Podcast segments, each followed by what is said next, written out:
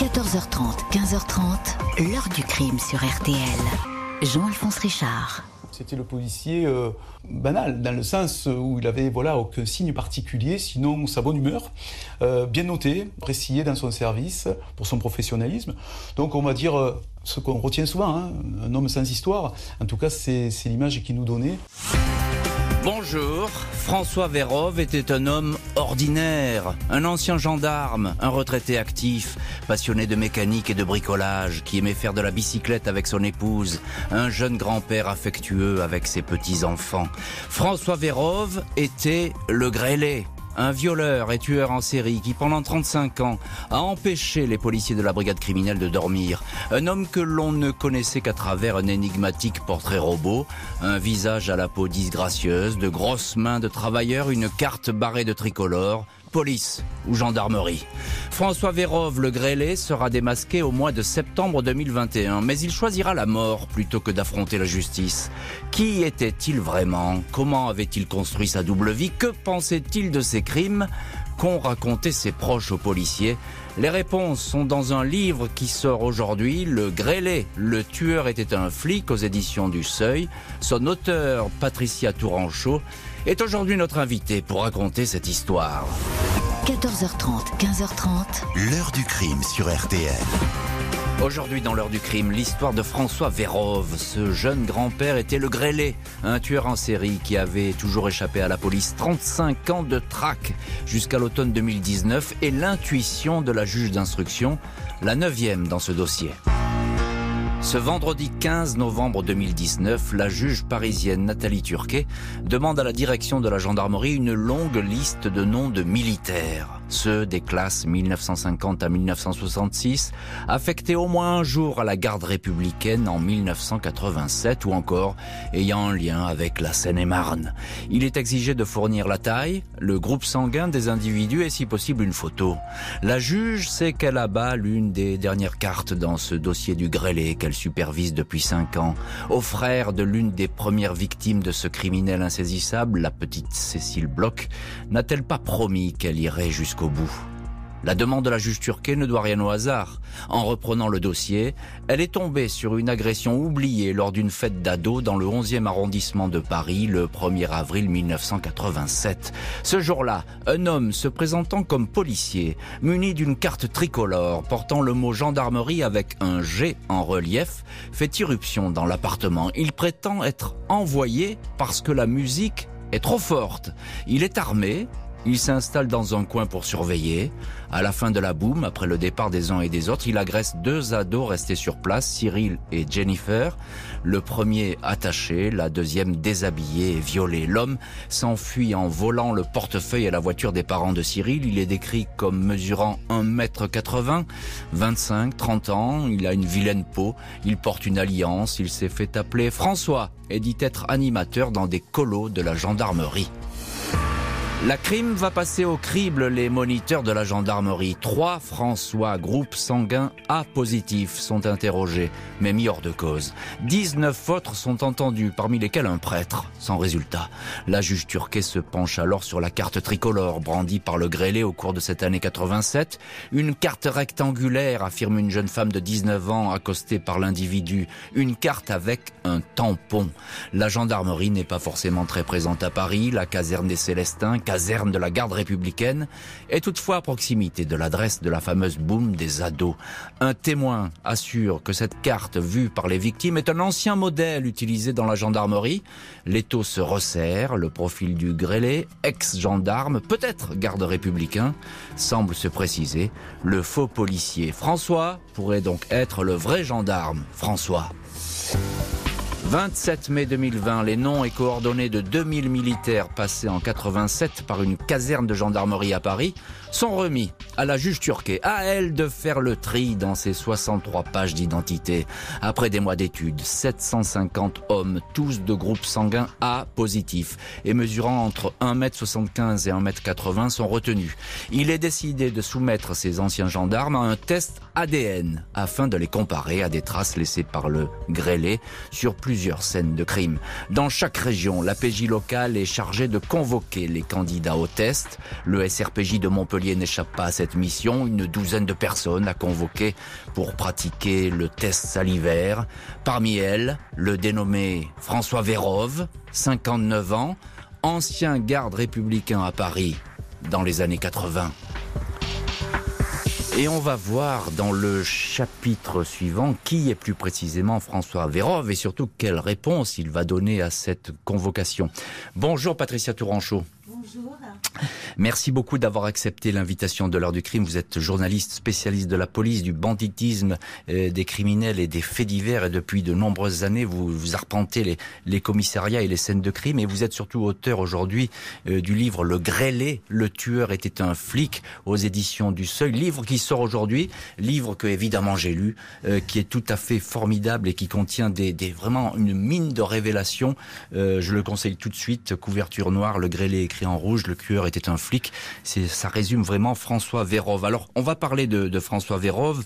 Euh, il faut dire que le grêlé, à, euh, à, cette époque où on commence à l'identifier, là où ça commence à sentir bon pour la juge Turquet, euh, ça fait 35 ans qu'il agit. Hein. Il a commencé, je crois, en avril 86, c'est ça, par un viol? Exactement, exactement. Il a commencé par une tentative d'homicide d'une petite fille de 8 ans, en fait Sarah, euh, place de Vénétie, dans le 13e arrondissement de Paris, dans un sous-sol d'immeuble.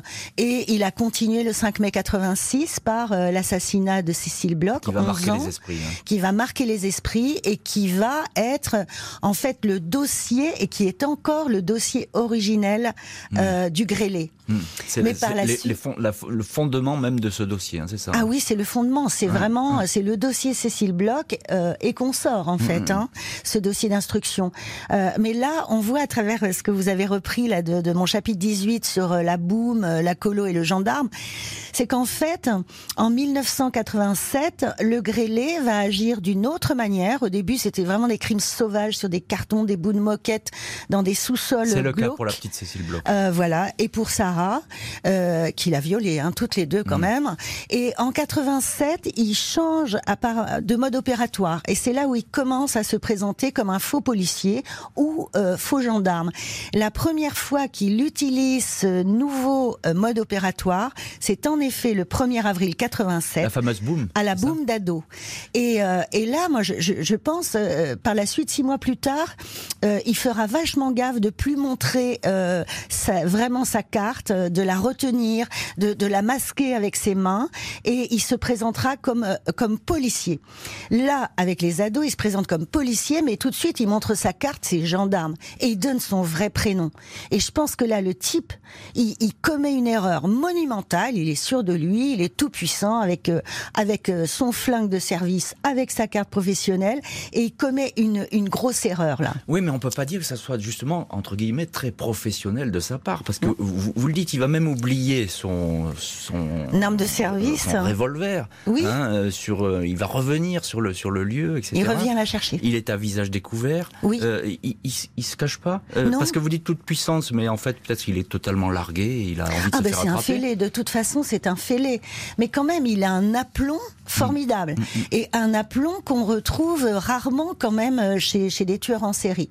Par exemple, euh, chez Marianne, euh, qui va être violée par lui, Marianne, 14 ans, euh, dans le 14e arrondissement de Paris, le 27 octobre 87, son agresseur, son violeur, reste chez elle pendant près d'une heure.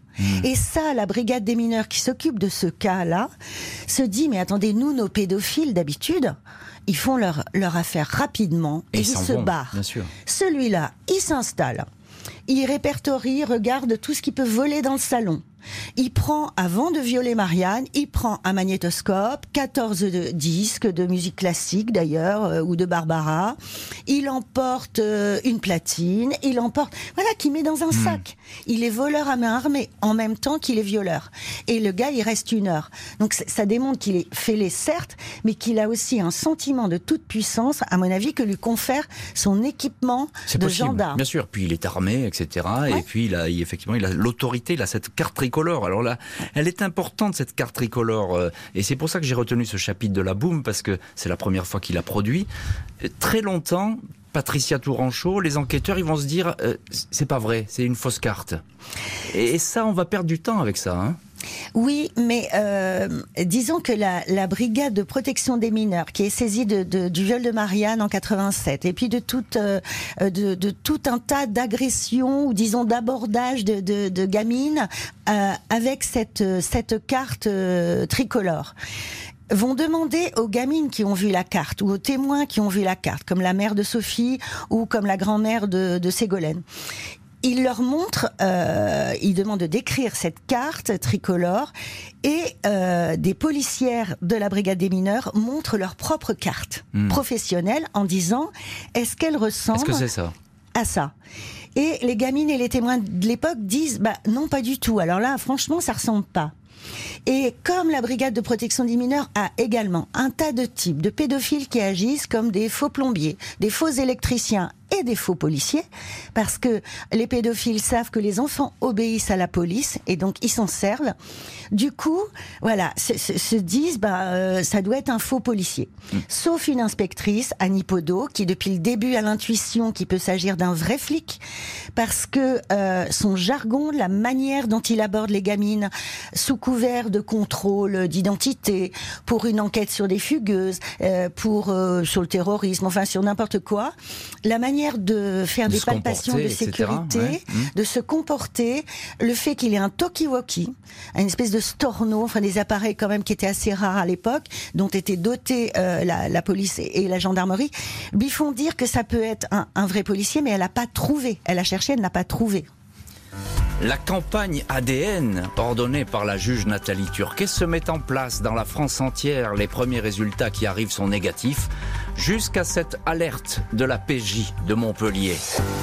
Vendredi 24 septembre 2021, Isabelle Vérove, épouse de François Vérove, décroche le téléphone dans la maison familiale de la Grande Motte, dans l'Hérault. C'est un commandant de la PJ de Montpellier qui souhaite parler à François, parti à la retraite anticipée deux ans plus tôt à cause d'un grave accident de moto. Il est absent, Isabelle lui transmettra le message. À son retour, François Vérove semble nullement surpris par cet appel. Il ne montre aucune réaction particulière. Il rappelle le commandant, celui-ci l'informe de la nécessité d'un test ADN dans une affaire de viol et homicide en région parisienne. Rendez-vous est pris pour le mercredi 29. L'ex-garde républicain ne change pas du tout de comportement. Il sort avec son épouse se balader en bord de mer, aucun signe d'angoisse dans les deux jours qui suivent, samedi et dimanche, où le couple va nettoyer un studio qu'il loue sur Airbnb. François converse avec des amis au téléphone, il paraît jovial, dynamique, comme si rien ne semblait le torturer. C'est là que je me dis qu'il savait bien se maîtriser, expliquera Isabelle Vérov aux enquêteurs. Lundi 27 septembre, 18h, le mari quitte à vélo le domicile de la Grande Motte pour aller accueillir des locataires. Il n'est pas de retour dans la soirée, son téléphone est injoignable. L'épouse pense à un accident, la gendarmerie est alertée. Le lendemain matin, la disparition officiellement signalée. Les gendarmes sont informés de cette convocation de François Vérove à la PJ de Montpellier. Ils trouvent la coïncidence pour le moins étonnante, d'autant plus que l'intéressé a emporté avec lui le post-it sur lequel était mentionné ce rendez-vous. L'homme avait connu une grave dépression au milieu des années 90. Il avait déjà eu par le passé des idées noires et des tentations suicidaires. Mercredi 29 septembre, jour de la convocation pour le test ADN, François Vérov est découvert sans vie dans un studio du Gros du Roi. Suicide médicamenteux, il a ingurgité une dose massive de médicaments antidouleurs. Un message est signé de sa main. Mon nom est François Vérove, je viens de me suicider. En cas de coma, ne pas tenter de me réanimer. Merci. La juge turquet est immédiatement alertée de ce suicide après la découverte dans le studio d'une lettre posthume adressée à l'épouse. Tu avais déjà pu déceler quelques difficultés que je cachais. En fait, je traînais une rage folle qui ont fait de moi un criminel. Par période, je n'en pouvais plus et il me fallait détruire, salir, tuer quelqu'un d'innocent. Ces pulsions grandissantes se sont apaisées avec les arrivées successives des enfants écrit François Vérove, qui poursuit, afin d'éviter un procès qui aurait des conséquences sur vous, j'ai pris la décision de partir. Je ne pourrai jamais effacer le mal que j'ai fait à ma famille ainsi qu'aux familles des victimes. C'est mon plus grand regret. Je ne sollicite aucun pardon parce que tout ceci est impardonnable. Je vous aime plus que tout au monde et déteste le criminel que j'ai été.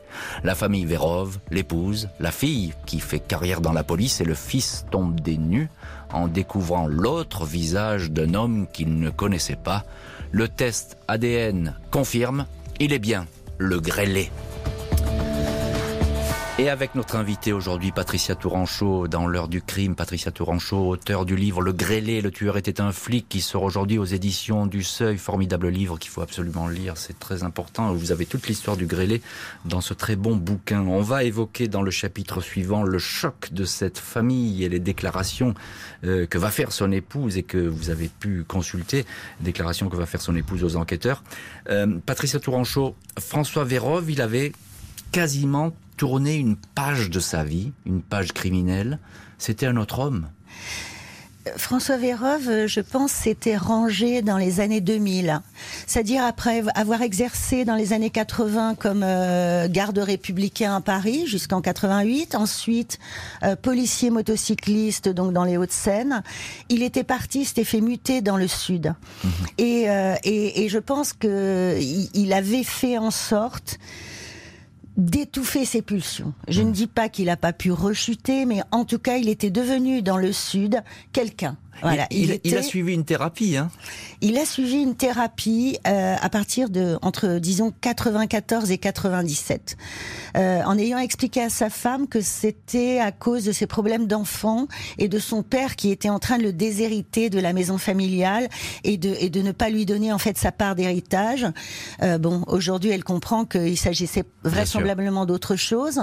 Euh, son collègue syndicaliste d'Alliance, Denis Jacob, euh, a vu François François lui-même délégué syndical des motards euh, des Hauts-de-Seine, il l'a vu en 97 dans une crise, un état de crise euh, intense. Vraiment, il avait de l'écume aux lèvres, où il était d'une pâleur à, tomber et dans un état de, souffrance et de détresse hallucinant. Et aujourd'hui, euh, Denis Jacob me, dit, enfin dans, le livre, que évidemment, il peut pas s'empêcher aujourd'hui de faire le lien et de se dire cette crise de François Vérove en 97, est-ce parce qu'il venait de tuer ou de violer une gamine Ou bien est-ce que, après euh, l'avoir vu, euh, il est allé tuer ou violer une gamine. Ce sont des questions effectivement que se pose tout le monde, les, anciens collègues euh, euh, et évidemment la famille. Et, alors justement à propos de cette famille, lorsqu'il commence à violer et à tuer euh, François Vérove, il est déjà en couple avec Isabelle. Il est déjà marié, c'est-à-dire que il se marie en juin 85 en costume de garde républicain d'ailleurs avec avec Isabelle qu'il connaît depuis 84 et donc tous les deux euh, sont logés à la caserne des Célestins à Paris, euh, donc dans le quatrième arrondissement. Et un an plus tard, en tout cas de ce qui est connu pour l'instant euh, de la justice et de la de la police judiciaire, euh, un an après, euh, en avril 86, il, il, commence par essayer de tuer. En tout cas, il viole la petite Sarah qui a 8 ans dans le 13e arrondissement, pas très loin d'ailleurs de la mmh. de la caserne Kellerman, qui est aussi une caserne de, de, de gendarmes à Paris. il est déjà en couple et sa femme dit que c'est c'est un charmant mari euh, parfait qui lui laisse des petits mots, qui lui fait des petits plats, qui cuisine, qui est attentionné. Et, et donc euh, il y, a, y, a, vraiment euh, une, une, dichotomie entre entre, entre ces deux personnages quoi. Et, et c'est vraiment un type avec plusieurs facettes et personnalités, quoi. Il y a en tout cas deux hommes, il y a deux François Vérove. Hein. Ah, c'est une évidence, ou au moins deux en tout cas. Et d'ailleurs, il dit dans sa lettre, sa lettre d'adieu, sa lettre de suicide, euh, quand on a eu des enfants, ça s'est allé un petit peu mieux. J'ai remonté la pente, mais c'est pas tout à fait vrai non plus, parce que non. Euh, c'est-à-dire que ces deux enfants sont nés en janvier 88 et en août 91. Euh, pendant très longtemps, effectivement, dans sa lettre posthume, Vérove dit euh, mes pulsions euh, grandissantes se sont un peu apaisées avec l'arrivée des enfants. Peut-être, peut-être, peut-être entre 88 et 90, mais là, aujourd'hui, après coup, on voit qu'en 1991, alors que c'était une période que la police pensait blanche, c'est-à-dire sans crime, euh, il y a des tas, quand même, de, de, de faits qui Ah. sont commis et et qu'on pourrait imputer à François Vérove. Ça, c'est toujours en cours d'enquête, ces, ces faits-là. Oui, Hein, oui, ils, sont, ils mais- sont toujours mais- étudiés. Enfin, on essaie de savoir Oui, si ça peut être mais, relié. mais malheureusement, euh, le- la, la crime a déjà rapproché ces cas donc euh, de, de, de, de ce qui peut être imputé à François Vérove, mais jamais euh, ces cas ne pourront être euh, attribués officiellement à Vérove. Mm. Euh, je vous donne l'histoire de 28 octobre 91. Donc ça, c'est un Nanterre dans un immeuble. Deux petites filles de 10 ans sont abordées par un type euh, qui, qui entre et qui dit « je viens pour le lave-vaisselle ». Après, il se dit policier. Il sort une arme d'un holster, il les ligote, il les viole toutes les deux. Et ça... Le parquet de Nanterre, le procureur a quand même classé sans suite deux mois plus tard les viols de deux petites À- filles à l'époque. À l'époque. Incroyable. Et, et les, les scellés, c'est-à-dire les draps euh, où il y avait du sperme de- du violeur, ont été détruits. Donc ça, ça fait partie des cas. Pourtant, c'est le mode opératoire parfait du grêlé. hein, Oui, hein, eh c'est- oui, mais c'est trop tard. La tard. justice, elle a, elle a refermé le dossier. Et, et le, il y a aussi l'assassinat en décembre 91 d'une jeune agente immobilière dans le 19e arrondissement de Paris. Donc dans le même quartier que la première petite fille Cécile Bloch. Eh ben, une arme, on ne saura jamais. Euh, Il y a des tas de rapprochements qui sont effectués, notamment par un logiciel de détection de, de série qui repère euh, un mode opératoire similaire, donc euh, avec euh, avec un double meurtre dans le Marais commis par le, le notamment, et avec l'assassinat de la petite Bloch. Sauf que là encore, il y avait du sperme et que et que ces ces, ces, ces scellés, ces prélèvements ont été jetés, détruits, disparus. Hmm. Comme, comme quoi, enfin, on a en tout cas le, le sentiment et, et la quasi-certitude que sa course ne s'est pas arrêtée euh, là où on croyait, hein, finalement. Il, il a continué, même si les dossiers n'ont pas été rapprochés à l'époque, etc. Oui. Il, a- il a, il a continué. Le grêlé est donc identifié après 35 ans de recherches infructueuses, dossier qui n'est pas refermé pour autant. Tout au contraire, l'enquête va se plonger dans les méandres d'une vie criminelle. Après le suicide, la famille de François Vérove reste écrasée sous une montagne de questions sans réponse. Son épouse, qui avait rencontré François en 1984, elle avait 20 ans, lui 22, a le sentiment d'avoir vécu toutes ces années en compagnie d'un fantôme. 1er octobre 2021, elle est entendue par la juge Turquet, le commandant de police Christian Le Jallet, l'un des policiers ayant pisté sans relâche le grêlé, ainsi qu'un brigadier. Dans ce procès verbal, Isabelle Vérove ne peut que faire part de son incompréhension. Elle se souvient d'un mari attentionné qui, certes, n'arrivait pas à trop parler, n'aimait pas expliquer en détail ce qu'il avait fait durant la journée, mais demeurait prévenant. Elle indique qu'il ne fumait pas, ou alors de façon occasionnelle. Les policiers ont pourtant retrouvé des dizaines de mégots sur les scènes de crime. Elle ne sait pas s'il savait faire des nœuds marins, alors que plusieurs victimes ont été ligotées avec minutie. Printemps 1987, Isabelle attend un enfant et François Vérove s'en réjouit. Mais malgré cette heureuse nouvelle, il va multiplier les viols et les agressions en série. Un mari qui, lorsqu'il ne travaille pas, raconte à sa femme qu'il aime bien rester seul à la maison parce qu'il est très casanier. Après la naissance de leur fils, le couple achète une Volvo blanche d'occasion, voiture qui sera aperçue sur des scènes de crime du grêlé pour notamment transporter la petite Ingrid, 11 ans, kidnappée à Mitry-Mori en juin 94, violée dans une ferme abandonnée de l'Essonne. À l'époque, les Vérove sont installés à Longperrier, en Seine-et-Marne, à quelques kilomètres seulement du lieu du rapt. L'épouse répète que François était un homme qui ne s'exprimait pas, qui n'extériorisait pas ses sentiments, au point d'avoir fait une grave dépression au milieu des années 90. Isabelle Vérove déplore avoir vécu aussi longtemps avec quelqu'un, un gars, dit-elle, qu'elle ne connaissait pas. C'est incroyable, on dirait deux personnes, confie-t-elle aux enquêteurs. Et c'est vous, Patricia Tourangeau, notre invitée aujourd'hui dans l'heure du crime, auteur du livre Le Grêlé, le tueur était un flic. C'est vous qui révélez ce procès verbal de l'épouse hein, du Grêlé, de François Vérove, procès 28 verbal pages. hein. qui fait 28 pages, donc elle a été très longuement entendue par la juge et les enquêteurs. Que, que, que dit-elle sur cette vie intime, familiale? On a l'impression que ce sont deux personnes qui ne se parlent pas. Ce sont deux personnes, Isabelle et François Vérove, qui ne se connaissent pas. Euh, je pense que la pauvre, euh, on se rend compte à travers tout ce long interrogatoire auquel j'ai eu accès que même sur l'habillement, par exemple, de, de, son mari, elle dit, elle dit donc euh, qu'il fumait pas alors que, comme, comme vous l'avez dit sur les scènes de crime, enfin, on voit qu'il fume. Euh, il, est, il est vu, d'ailleurs, euh, l'agresseur de, de petite fille de la rue Jacob dans le 6e en 87, il est vu rentrer dans le bureau de tabac le calumet pour s'acheter des Malboro. Il y a, il y a des portes de sous-sol qui sont coincées avec des paquets de cigarettes, mm. un ascenseur avec une allumette. Donc, évidemment, le grêlé fumait. Euh, Isabelle Vérove, elle, même dans son habillement, elle le décrit euh, avec une veste de trois quarts euh, avec des chaussures palladium, euh, alors que euh, le grêlé, l'agresseur, il a toujours des baskets et des blousons. Je veux mmh. dire, des blousons ou une saharienne kaki.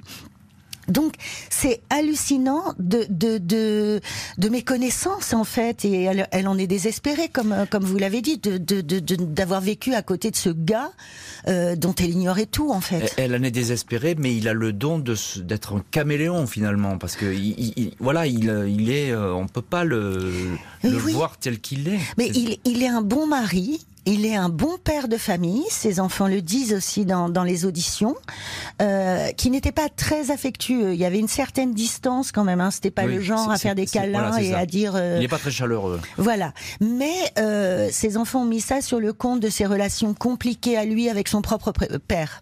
Et, et, et sinon, voilà, c'était le bon voisin. À Lomperrier, il a aidé les autres voisins du lotissement à construire les murets, à construire les allées.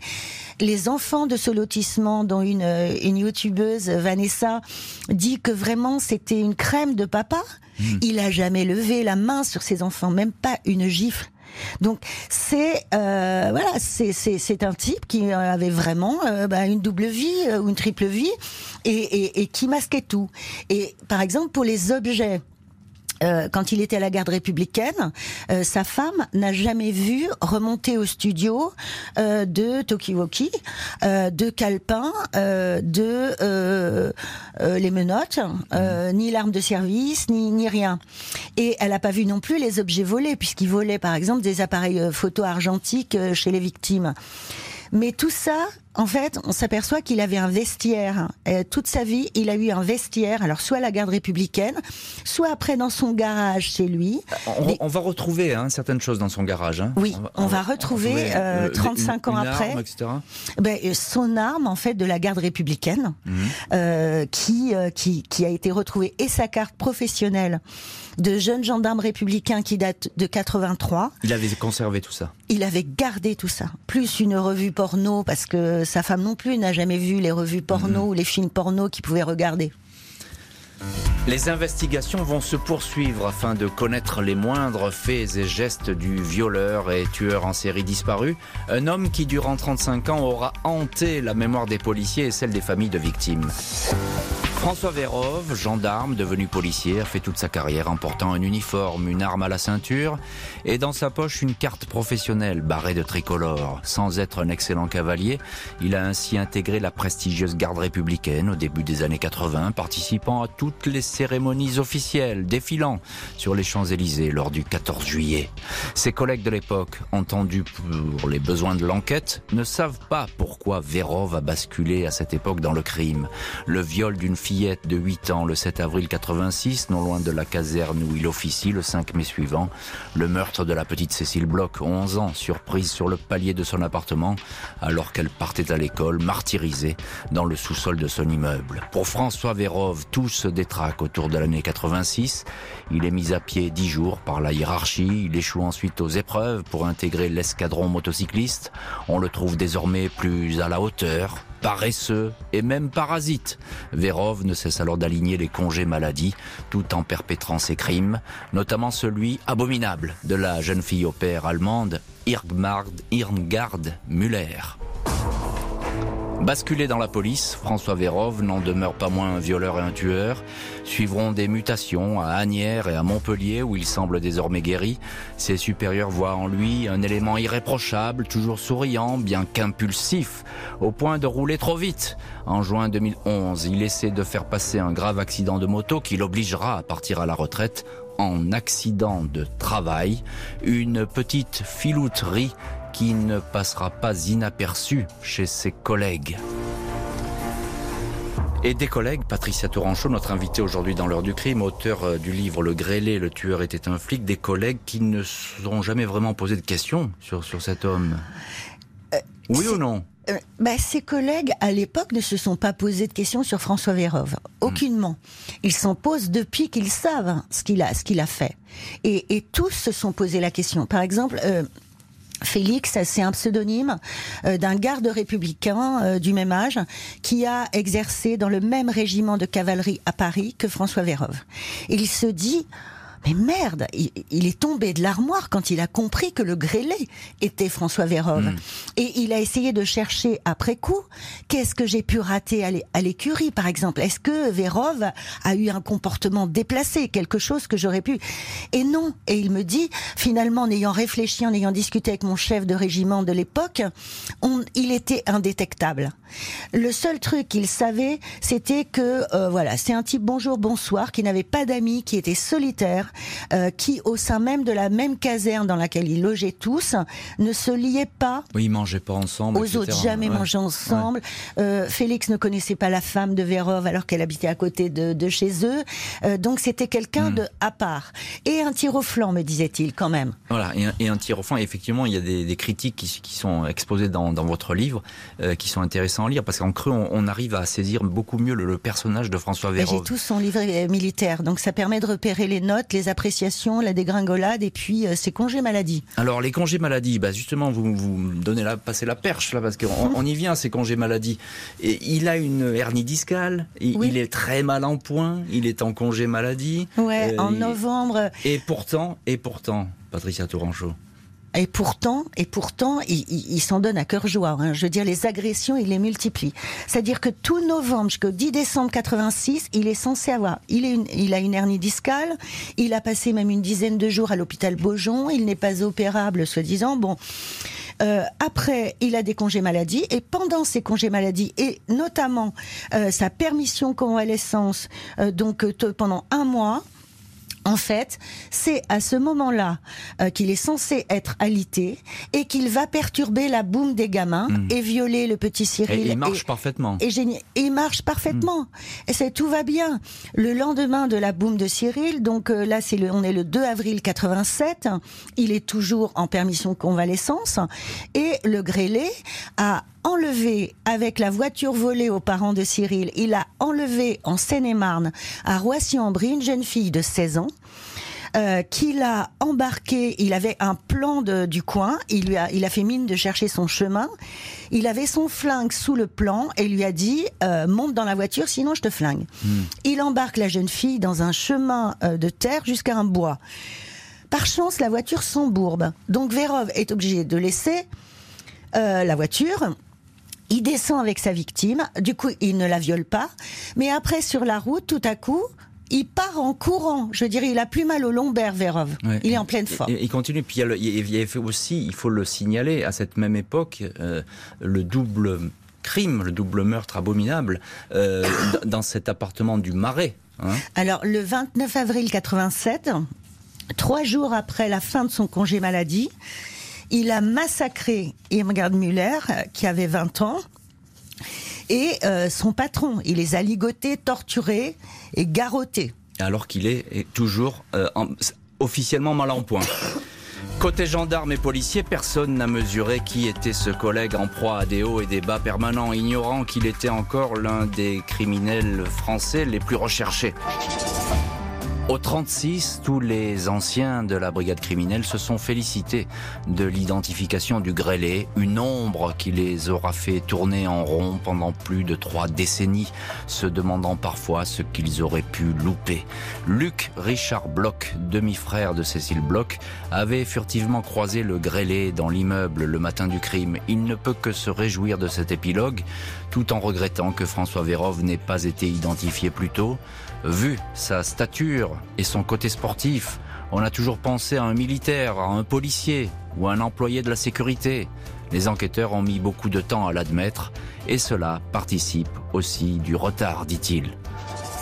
Neuf juges d'instruction se sont partagés ce dossier avant que la NAS se referme enfin sur François Vérove, qui pendant 35 ans aura réussi à signer des crimes parfaits loin de tout soupçon et des crimes qui ne sont pas tout à fait parfaits, puisque effectivement on a retrouvé leur auteur, le grêlé François Vérove, mais qui pendant 35 ans effectivement a, semé les doutes et les interrogations. Patricia Touranchot, euh, journaliste, auteur du livre Le grêlé, le tueur était un flic. Euh, est-ce que cette enquête aujourd'hui continue l'enquête sur le grêlé L'enquête continue euh, plus que jamais malgré euh, l'extinction des poursuites judiciaires à l'encontre de François Vérov puisque son décès arrête tout. Euh, l'instruction continue, voilà, sous couvert de, de, de voilà, est-ce qu'il avait un complice ou une complice, mais ça ne durera pas non plus indéfiniment.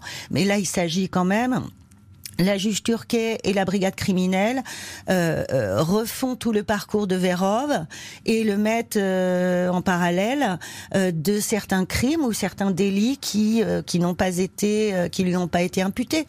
Il y a des victimes qui se manifestent. Moi-même, il y en a qui, qui m'appellent en disant ben voilà, moi j'ai été violée à tel moment, à tel endroit. Et voilà, des fois, bon, quand ça colle, moi je, je je fais remonter aux enquêteurs. Parfois, ça colle pas du tout. Il y en a une, c'est en 81 par un type en voiture blanche je sais que Vérov a passé son permis de conduire qu'en 86, donc c'est pas possible. On aura un jour, Patricia Touranchot, une espèce d'arborescence comme ça où on verra le parcours de François Vérov et en face les crimes qui pourraient lui être imputés. Je sais pas si on aura ça. Je sais pas puisque comme euh, je vous le disais tout à l'heure, officiellement à ce jour, il n'y a que trois assassinats. Hmm. Et, euh, et deux viols qui lui sont formellement imputés par l'ADN. Donc, à moins de retrouver euh, des cas où les, les scellés, les objets euh, souillés de sperme euh, auraient été conservés, ce qui est loin d'être le cas partout. ce sera difficile d'avoir la preuve absolue de son implication dans un certain nombre de crimes de viol. Et effectivement, et sa mort emporte tout ça. Évidemment, c'est une mémoire qui s'efface. Et pour les, et je pense là tout de suite euh, aux, familles euh, des victimes immédiatement. Euh, elles ont vécu ce cauchemar déjà à l'époque des faits, cauchemar qui a duré 35 ans ensuite. Oui, c'est et qui n'est pas fini de toute voilà. façon. Et, et Luc Bloch, le, frère de la, la, première petite victime Cécile, il est fou de rage aussi euh, que euh, François Vérove euh, se soit donné la mort parce que euh, il voulait l'avoir en face. Euh, pendant un procès d'assises. Ingrid aussi, petite fille de 11 ans quand même kidnappée et violée en 94, elle voulait qu'il soit vivant parce que déjà la justice a mis très très longtemps. Euh, elle le déplorait un peu, euh, Ingrid, et elle aurait aimé, même si ça lui fait peur, et qu'elle est elle est très satisfaite de ne plus avoir à croiser ce type dans dans la rue. Ça, c'était sa crainte depuis 1994 de se retrouver dans la rue avec avec son son violeur. Mais là, elle aurait aimé l'avoir en face durant un procès d'assises. Et puis moi, moi, je, je, je trouve aussi que voilà, François Vérove euh, tue le grêlé euh, pour ne pas répondre de ses actes, pour ne pas répondre au psychiatre. Il aurait été très intéressant quand même d'avoir les expertises psychiatriques de ce type. Mais là, c'est manifestement une fuite dans la lâcheté. De, on peut pas dire le, contraire. Euh, c'est quelqu'un qui, il a beau dire je regrette, je regrette, mais il bah fallait regretter devant une cour d'assises. Alors voilà, dans sa lettre posthume, il dit que c'est pour, épargner aux siens, à sa famille, l'opprobre en fait public d'un procès d'assises mais, mais c'est surtout euh, pour, pour échapper à la justice et ne pas avoir à, en répondre. Une dernière question, très courte, parce que il se fait appeler à un moment donné dans cette affaire Élie Loringe, c'est un nom qu'il avait donné en quelques mots, le pseudo Élie Loringe, on a trouvé la signification ou pas? Non, franchement, les, les, policiers ont cherché pendant, 30, pendant 35 ans c'est, à quoi correspondait cet Élie Loringe, qui était un nom euh, inventé? Et là, mais depuis euh, quelque temps, sur, sur Twitter, un internaute, un passionné de l'affaire du grêlé, dit que ça peut être l'anagramme de Gravelines, qui est dans le nord, la commune natale de Vérove. On n'en sait rien à suivre tous les secrets euh, du grêlé qui n'ont pas été euh, levés. Le grêlé, le tueur était un flic, c'est votre livre, Patricia Touranchot, qui paraît aujourd'hui aux éditions du Seuil à lire absolument. Merci beaucoup Patricia d'avoir été l'invitée de l'heure du crime. Merci à l'équipe de l'émission, Justine Vignot, Marie Bossard à la préparation, Nicolas Godet était aujourd'hui à la réalisation. L'heure du crime, présenté par Jean-Alphonse Richard sur RTL.